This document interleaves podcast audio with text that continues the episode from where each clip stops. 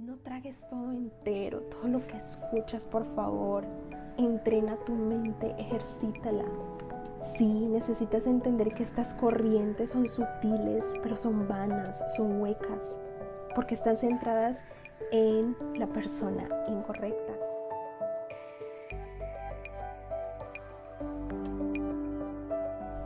Hoy te habla Ana María Villaseca y es un gusto estar en este episodio de tu podcast Postdata No Cedas.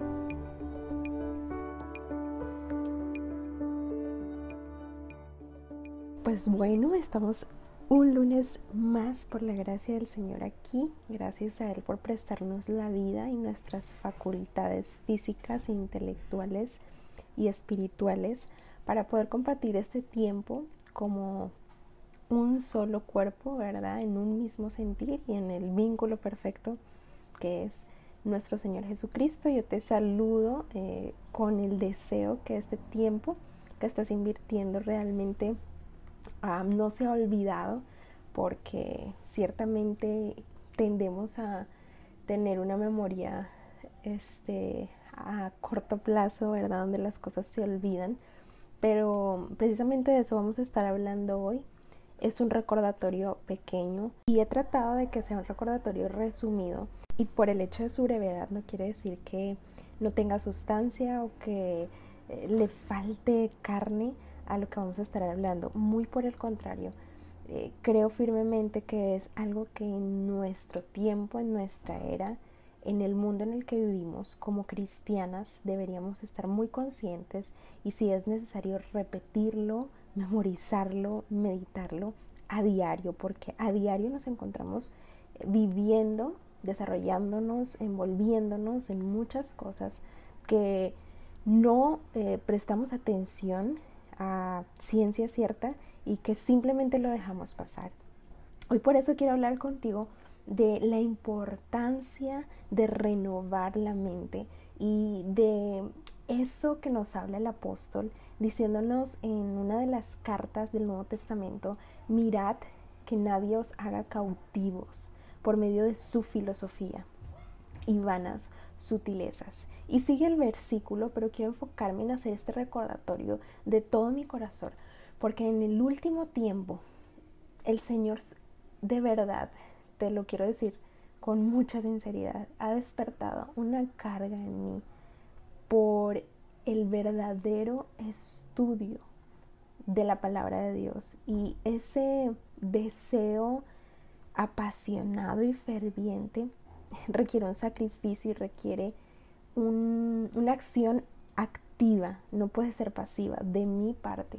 Y es lo que quiero compartirte porque esto no solamente es algo que debe moverme a mí, sino que en realidad el amor por la escritura, el apasionarnos por la escritura debe comenzar desde nuestra edad temprana.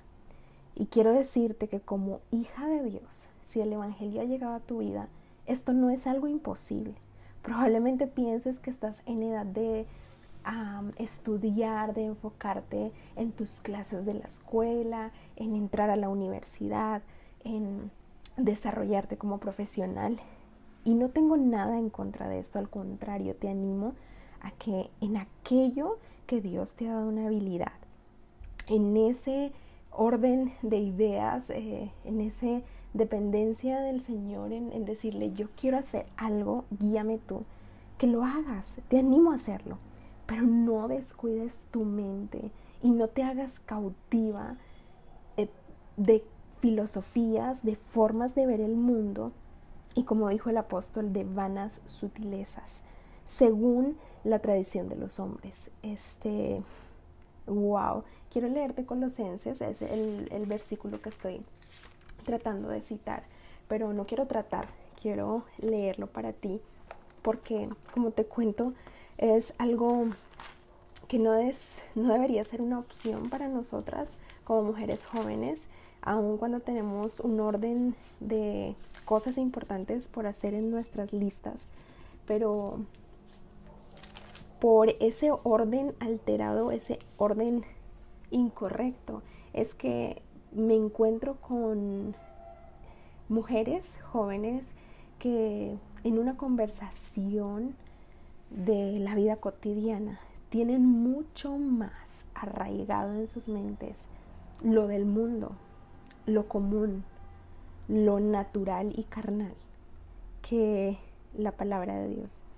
Y te digo, te repito, como hija de Dios, no es imposible que puedas tener amor por la escritura porque eres una nueva criatura.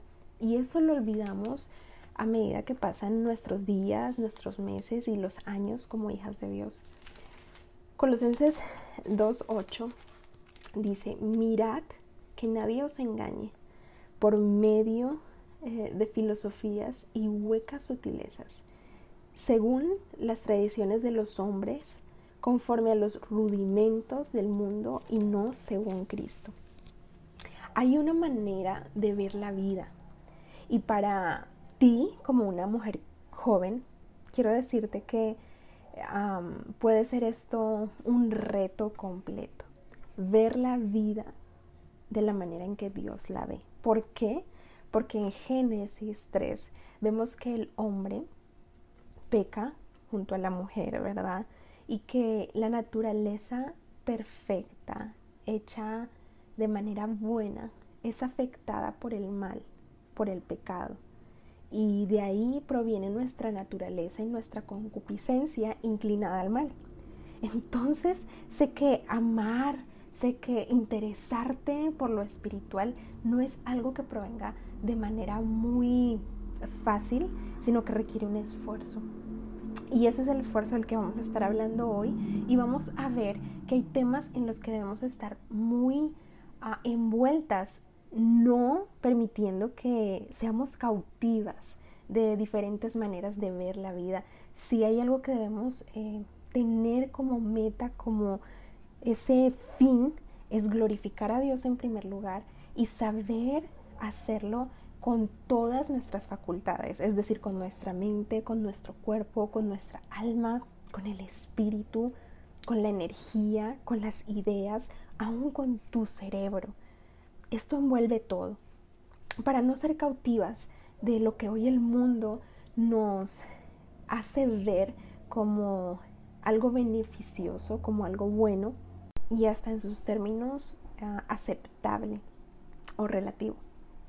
El fin es que hoy recuerdes que como hija de Dios tienes todas las facultades, tanto físicas, naturales y sobre todo espirituales, porque has sido renovada porque en posición ya eres declarada justa y delante de los ojos de Dios eres amada, valiosa, em, capaz de razonar, de pensar, de sentir. Y por lo tanto tienes una voluntad que puedes entregar, que puedes usar para lo que realmente es bueno. ¿Y quién puede definir lo que es bueno? pues el diseñador de todas las cosas, aquel que creó todo, aquel que hizo los cielos y la tierra y la creación en sí, le da la gloria a él. Entonces, entendiendo esto, hay un punto eh, que se va a desprender, ¿verdad? En varias ah, áreas o aspectos a recordar en este episodio. Como mujer joven, como una mujer que se está desarrollando en medio de una sociedad y de una cultura con diferentes ideas, con ah, diferentes ideologías, con filosofías y con ah, muchas cosas que son sutiles, según lo que el hombre dice que es bueno o que puede traer algún beneficio y placer. Y quiero empezar diciéndote que estamos en una época, en un momento histórico, en el que tú y yo nos estamos desenvolviendo. Probablemente estás en la escuela, en la universidad, en un trabajo. Eres una mujer que es joven y bueno, si no eres joven y estás aquí por, por el deseo de ver la necesidad que hay en la generación eh, juvenil, pues quiero decirte que tú también estás envuelta, estás viviendo en un momento histórico y lo primero que podemos reconocer es que en el día de hoy estamos viviendo en algo que se llama un humanismo secular. Y quiero describir o definir estas dos palabras para que puedas entender a lo que me refiero. Esta palabra humanismo, en primer lugar, se refiere a un sistema eh, de filosofías que se centran en el hombre, es decir, ideas, un sistema de creencias, de valores y de interpretaciones que están centradas solamente en el hombre. Y el término ah, secular, recordando que te hablo eh, del humanismo secular, tiene que ver con este mundo. Entonces, cuando hablamos de humanismo secular, estamos refiriéndonos a una filosofía de este mundo que tiene al hombre como el centro de todo. El hombre es el estándar y por lo tanto es superior y es la última autoridad. Pero aquí hay algo que realmente está mal desde el principio. Nuestra sociedad actual en general ve todo teniendo al hombre como el estándar. Y hay muchos problemas, pero esto no solamente ha afectado al mundo, y hablamos de mundo, haciendo hincapié en aquellos que aún no han sido renovados por el Evangelio, ¿verdad? Ese mundo que no conoce a Cristo como Salvador. Este humanismo, este, este centro, este ah, deseo de que el hombre sea el centro de todo, no solamente ha afectado o se ve claramente en nuestra sociedad en general, en nuestros países, sino que el, humanismo perdón, secular eh, afecta también la mente de las mujeres jóvenes cristianas y está infiltrado de manera sutil. Por eso es que el apóstol nos dice que es necesario renovar, que, que ya tenemos las herramientas por esa obra salvadora de Jesucristo, de poder entrenarnos, de poder analizar, de poder pensar. Y esa es mi invitación, si en algo puedo resumir este episodio, es en que entrenes tu mente, en que la uses y en que ese uso no sea eh, conducido por un sistema, un, un líder humano, sino por la palabra de Dios, que, que ese rendir tu mente, que hace parte del amar a Dios, lo hagas de manera primero voluntaria y segundo intencional.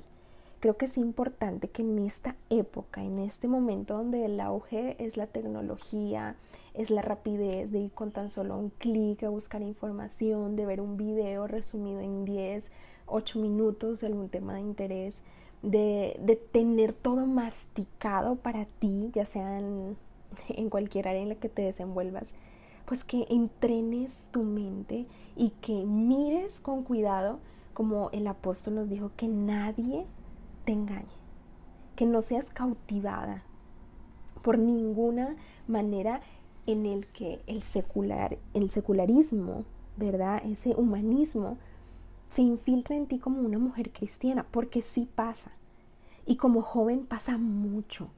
Y es de manera tan sutil que no lo alcanzas a percibir si es que tu mente no está activamente pensando. Y no quiero hacerte confundir. En, sencillas palabras, quiero decir que el humanismo, eh, esta, esta manera de ver el mundo que está contraria a lo que Dios dice, plantea que el mundo puede cambiarse a través de la educación. Y quiero que le prestes atención a esto esta idea de que la educación va a cambiar al hombre y va a hacerlo mejor es una idea humanista. Y recuerdo eh, leer la cita de este evangelista estadounidense de L. Moody cuando él declara, y voy a citarlo, si un hombre está robando tuercas y tornillos de una vía férrea, o sea, de una vía del tren, y para cambiar a este, a este hombre lo envías a la universidad, al final de su educación robará toda la vía férrea. Y lo que él quería decir con esta ilustración es que nosotros podamos entender que la educación nunca va a cambiar al hombre, porque el problema del hombre no es lo intelectual, el problema no es del intelecto, el problema es moral el problema es de esa naturaleza inclinada a lo incorrecto, en, ese, en la naturaleza como la Biblia nos define, se deleita en satisfacer su concupiscencia. La educación es una buena herramienta y te digo, úsala para bien, pero, pero, no dejes que estos, estas ideas, estas filosofías centradas en el hombre, se trepen a tu mente sin tan siquiera eh, poner una alarma de qué es esto, con qué se digiere, cómo se come, qué significa. Estoy hablando eh, de esta manera para decir que cuestiones todo lo que entra a tu mente, porque el problema y el cambio nunca va a venir de la educación. El verdadero cambio va a venir de ese reconocimiento de una moral caída, de una moral afectada por el pecado. El, el, perdón, el secularismo, me da trabajo esta palabra, es una filosofía o forma de pensar que guarda relación eh, con vivir en el mundo. O sea, en pocas palabras, el futuro no importa, pues no hay eternidad. Vivamos el momento, el aquí y el ahora. Y tú me estarás diciendo, bueno, ¿y qué tiene que ver todo esto conmigo como una señorita, como una mujer cristiana? O sea, me estás hablando hasta en términos casi filosóficos, pero hay que prestarle atención porque si el apóstol nos decía, si le decía a la iglesia en esta época que miraran, que prestaran atención para que nadie, absolutamente nadie, les engañara con ninguna óptica o con ninguna cosmovisión que estuviera centrada en las tradiciones de los hombres. Y me encanta la, manera en que se expresa en, en otra ah, referencia bíblica, este, diciendo que, que no te conformes a los principios elementales del mundo, sino que sea según Cristo. Y eso es lo que nos dice el apóstol diciendo allí, según las tradiciones de los hombres, conforme a los rudimentos, o sea, a los elementos del mundo y no según Cristo. Qué importante ver que sí debemos estar pendientes de lo que pasa en este momento histórico en el que tú y yo vivimos. En esta época, en este mismo momento donde eh, una revolución puede desarrollarse o desencadenarse en instantes y podemos hacer hasta una guerra cibernética, porque en este momento el hombre es el estándar para todo y el hombre se está equivocando en centrarse en él mismo. Y nosotras como mujeres jóvenes estamos siendo atraídas, seducidas, cautivadas por ideas que suenan aparentemente bien. Y estamos dejando esa manera de ver bíblica, esa manera en la que Dios ve el mundo, teniendo la capacidad. Mira, yo entiendo a las jóvenes que no pueden hacerlo, porque simplemente no tienen a Cristo, no viven en Cristo, no han sido salvas. Yo lo entiendo de manera muy, muy natural. O sea, no tengo objeción porque es que claramente aquel que no tiene el Espíritu de Dios no puede discernir lo espiritual para estas jóvenes del mundo, para estas mujeres eh, que están en las universidades, que están en las escuelas, que están trabajando sin haber sido impactadas por el Evangelio, es natural no entender la vida según Dios.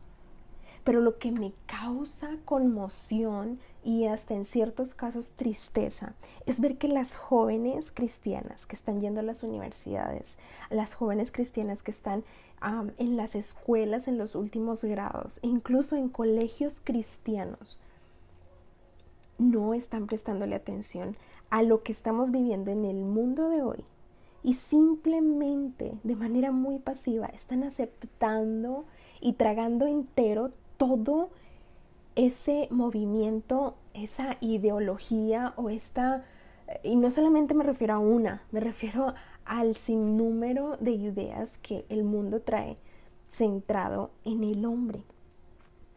Yo quiero decirte que nosotras no vivimos solamente para el aquí y el ahora, como lo propone este vivir de manera secular. Eh, no vivimos pensando que el futuro no importa y que no hay eternidad. Dios nos ha hecho con propósito y el propósito principal es glorificarle como una señorita que ha sido salva. Espero que sea así. Si no, anhelo que puedas entender que Cristo quiere renovar tu vida, que no hay otra manera de encontrar y hallar satisfacción y plenitud en la vida si no es en la persona de Jesús. Pero si tú ya lo tienes, tu manera de pensar es posible que cambie. Y yo sé, mira, yo sé que antes de recibir al Señor Jesucristo, que antes de aceptar esa salvación que Él provee, nosotras tenemos un sinnúmero de ideas en nuestra crianza, que vienen de nuestra familia, de nuestras amistades, de nuestras relaciones. Antes de conocer a Cristo ya tenemos un sistema de ideas que son valiosas para nosotras y al conocerlo pensamos que es una cita eh, temporal en la que me encuentro con él, eh, pero sigo pensando de la misma manera y esto es incorrecto. Nosotras vivimos pensando que el futuro es lo más importante, que hay esperanza y que la manera en la que vivo ahora, aquí, determina mucho de lo que va a pasar en la eternidad. No estoy diciendo que si te portas mal vas a, ser castigada y des, eh, ¿cómo se dice? exiliada de verdad del cielo o de esa seguridad de salvación. No, no hablo de eso, pero quiero decir que hoy, que lo que dejas que domine, que prevalezca en tu mente, te va a llevar a actuar de esa manera. Y en la Biblia vemos que Dios siempre estaba interesado no solamente en eh, la buena intención de hombres y mujeres que le amaban, sino en que estuvieran preparados. Y en Segunda de Crónicas vemos que David escogió a un grupo de hombres para formar un ejército ah, con eh, características específicas, donde el entendimiento, el, pensamiento era importante. Y la Biblia nos habla de que él escogió a, los hijos de Isaacar, que eran expertos en discernir los tiempos. Y yo hoy te estoy hablando de esto porque si hay algo que puedo ver en aquellos hombres como Daniel, como David, en aquellos jóvenes que Dios usó grandemente, es que adoraban a Dios con todo su ser, es que involucraban también su mente y es que realmente se, se, se apasionaban por discernir, por, por el bienestar de su pueblo, por el conocimiento de lo que el pueblo debía ser. Estos jóvenes eran sobresalientes por querer agradar a Dios aún con sus ideas, y necesitamos entender que si vamos a hablar de, eh, o si te estoy hablando de estas ideas del mundo, es porque no vas a estar siempre bajo una cubierta donde, ok, no tienes que ver lo que está pasando ahora en la actualidad o lo que está pasando en tu país, en las noticias o en tu universidad o lo que te están enseñando. Mi idea con esto es incentivarte a que puedas estar preparada espiritualmente con el estudio de la Biblia a defender lo que crees. Y primero me gustaría eh, preguntarte si realmente estás segura de lo que crees. ¿por qué estudiar esto? ¿Por qué me estás hablando del secularismo, del humanismo, de estas filosofías del mundo si soy mujer cristiana? Porque es necesario entrenarnos bajo la perspectiva bíblica y tomar ese consejo, ese consejo del que muchas estamos hoy olvidándonos y muchas están hoy tomándolo por menos diciendo, ok, sí, yo sigo a Cristo, pero esta idea me parece muy correcta y la defiendo. Y hasta, eh, para mí es, como te decía, algo que me conmociona ver a mujeres cristianas decir, yo soy hija de Dios, pero esta idea y puntos suspensivos. Yo soy cristiana, pero defiendo esta idea. Y eso no puede ser correcto. Si la manera en la que tú ves el mundo es la manera en la que Dios lo muestra y nos deja sabiduría pura en la Biblia, pues entonces tú vas a encontrar dónde está alineado todo. Sin embargo, si descuidas ese entrenamiento de tu mente y te dedicas a prestarle atención a todo lo que el mundo dice, tú vas a ser afectada. ¿Por qué estudiar esto? ¿Por qué? Porque es necesario. Es necesario que tú y yo podamos entender que en este momento donde estamos viviendo tenemos un campo misionero. Y quiero presentarte ese mundo secular, ese mundo que no es la iglesia, que no es tu familia cristiana, que no es incluso puede ser hasta tu colegio cristiano. Ese mundo donde tú y yo vivimos, debemos entenderlo y verlo como un campo misionero. El creyente, tú y yo, tenemos que saber que este campo misionero, esa gente que aún no tiene el precioso Evangelio. Es humanista y es secular. Tus compañeras de la universidad, tus conocidos más cercanos siempre están viendo el mundo bajo el estándar de que el hombre es lo más importante. Eso es parte de nuestro diario vivir. El fin es que como primer lugar recuerdes que debes conocer esto porque puedes guiar sabiamente a estas, a estas personas al Evangelio, pero necesitas conocer con qué tipo de personas lidias, con qué tipo de personas convives, cómo piensan, cómo actúan. Es importante que tu objetivo como una joven cristiana no sea ser convencida y cautivada en una conversación en la universidad por lo que dicen tus compañeros e incluso tus maestros necesitamos entender que hay un campo que es humanista y que debemos tener como objetivo impactarlo, pero necesitamos conocerlo. Es importante también estudiar este tipo de ideas, de corrientes, para evitar que nuestra mente sea humanista, humanista perdón, o el secularismo pueda más que se infiltre en nuestra manera de pensar. La Biblia en el Proverbio 23 y versículo 7 ah, dice que nuestras acciones reflejan nuestra manera de pensar. la palabra de Dios dice que como el hombre piensa en su corazón, así es él. Y si tus acciones no reflejan el carácter de Dios, y tú me puedes decir si si lo reflejan, porque yo siempre estoy diciendo que soy hija de Dios, porque mi lenguaje es cristiano, porque mi manera de vestir es cristiana. Pero si tus conversaciones a diario no reflejan el carácter de Dios, es porque has dejado que tu mente sea influenciada por las corrientes seculares del mundo. Y tristemente esto está pasando. Por eso yo quiero recordarte que Lucas 10:27 dice, amarás al Señor tu Dios con todo tu corazón y con toda tu alma y con toda tu fuerza y con toda tu mente.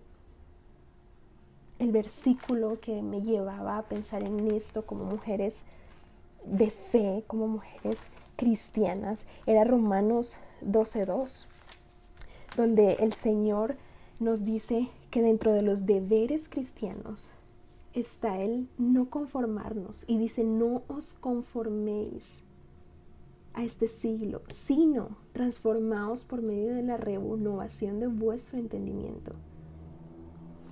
Es importante que nuestro intelecto esté involucrado, no solamente amar con el corazón, y sí que vivimos eh, dentro de nuestra perspectiva inclinadas más hacia las emociones. Sí, yo amo a Dios, sí, en este momento le sirvo, y muy poco con la mente, pero es un todo.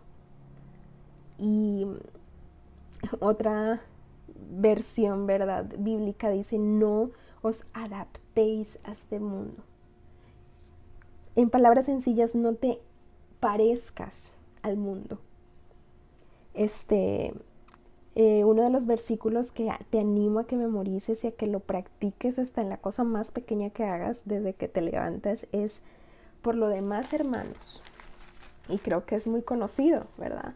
Por lo demás, hermanos, todo lo que es verdadero, todo lo honesto, todo lo justo, todo lo puro, todo lo amable, todo lo que es de buen nombre, si hay virtud alguna, si hay algo digno de alabanza, en esto pensad. Porque te repito, que el hombre piensa en su corazón, que lo que él piensa, así mismo es él, de esa manera actúa.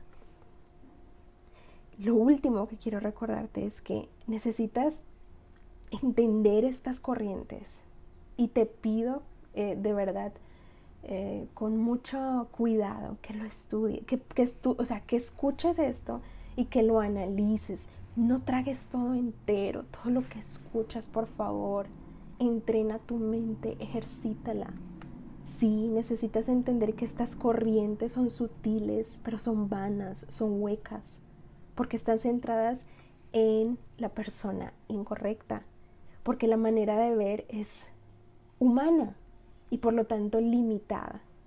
Pero necesitas entender este momento actual en el que el mundo se rige por el ser humano, por lo que él piensa, por cómo él, lo que él piensa que es bueno y lo que él piensa que es malo, para entender que tienes un campo misionero, un día a día con personas que piensan de manera secular y humanista.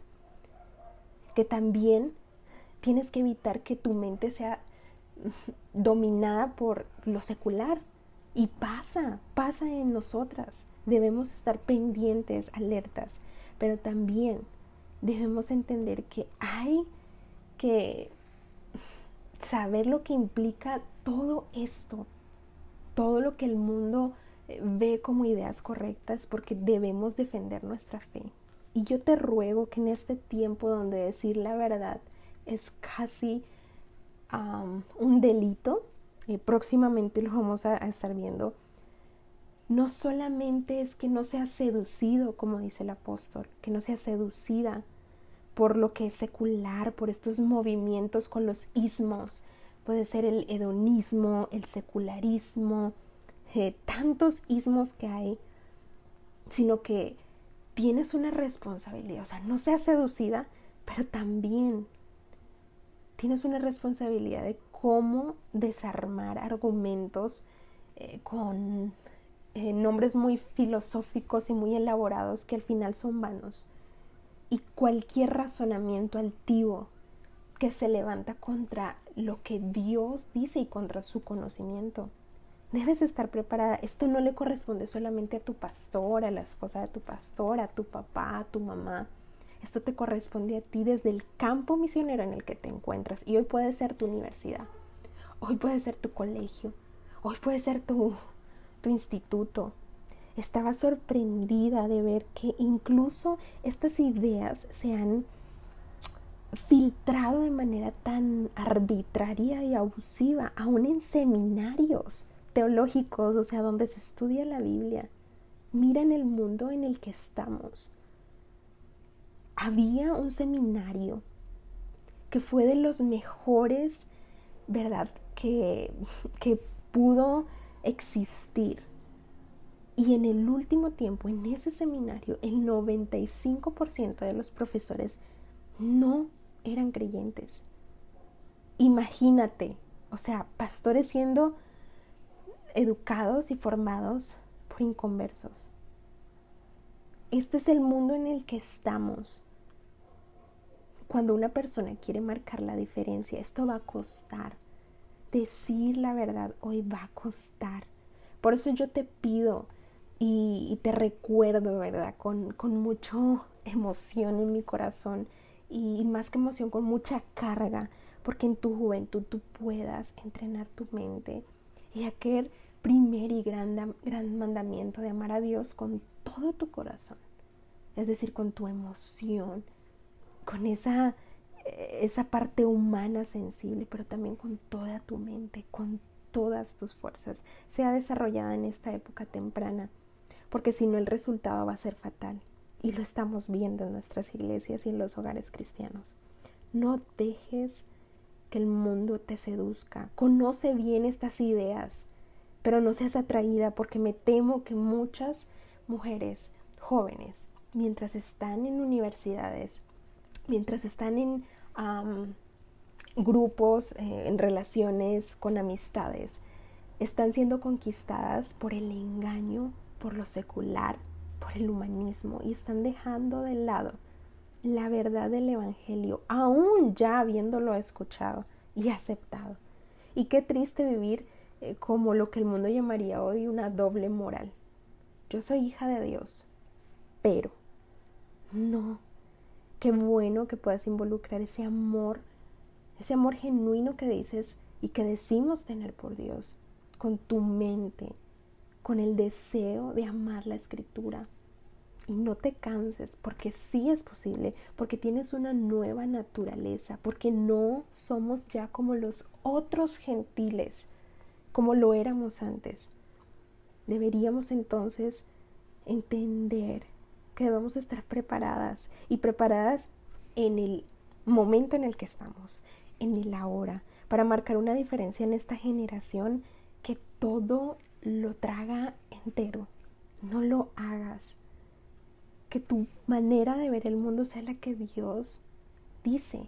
Porque bajo ese concepto de que el hombre es el estándar y es el ser superior, es la última autoridad, hay un grave error y es que se está olvidando al Dios del hombre. Quiero terminar diciéndote que una manera de definir estos versículos eh, de Romanos 12, 1 y 2, lo encontré escrito por un hombre de Dios que lo puso como en una carta y para mí fue algo precioso leer lo que él puso acerca de Romanos 12, 1 y 2.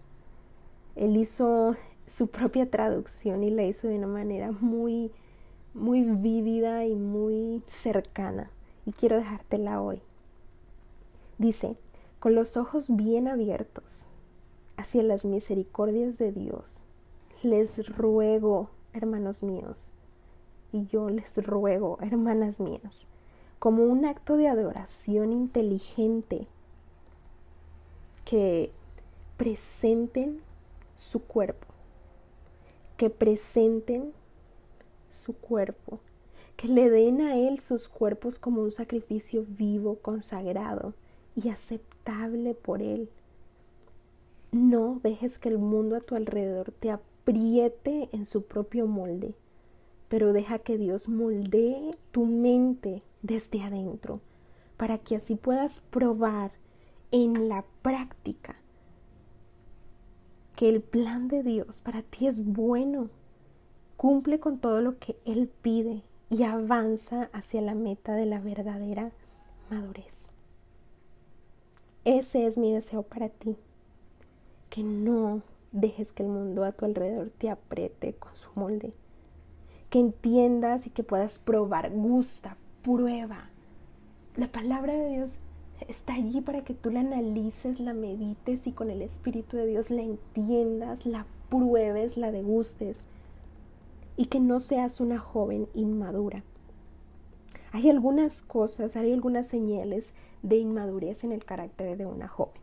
Por ejemplo, la necesidad muy grande de aprobación, el perfeccionismo, los celos, la dificultad para controlar la lengua, pero Dios nos dice y Dios nos alienta y este hermano que escribe eh, o que hace su propia traducción nos dice, para que así puedas probar en la práctica que el plan de Dios para ti es bueno. Y ese es mi reto de hoy. Prueba, entrena, entrega voluntariamente, con los ojos bien abiertos, al Dios vivo, tu cuerpo vivo. No hay otra definición que en el último tiempo haya encontrado para verdadera gloria de Dios que tú y yo como mujeres podamos hacer y es que al Dios de todo lo adoremos con todo nuestro ser. Gracias por escucharnos. De verdad que es un gusto estar contigo y espero que este recordatorio sea de mucho beneficio, fruto espiritual por el cual oramos, no solamente para que seas una oyente activa, sino también una hacedora de la palabra de Dios en esta etapa de la vida donde estás. Te invitamos a que nos sigas y que puedas ver nuestro contenido también en las redes sociales que tenemos en Facebook e Instagram con el nombre de Ante sus ojos. Dios te bendiga y te veo pronto.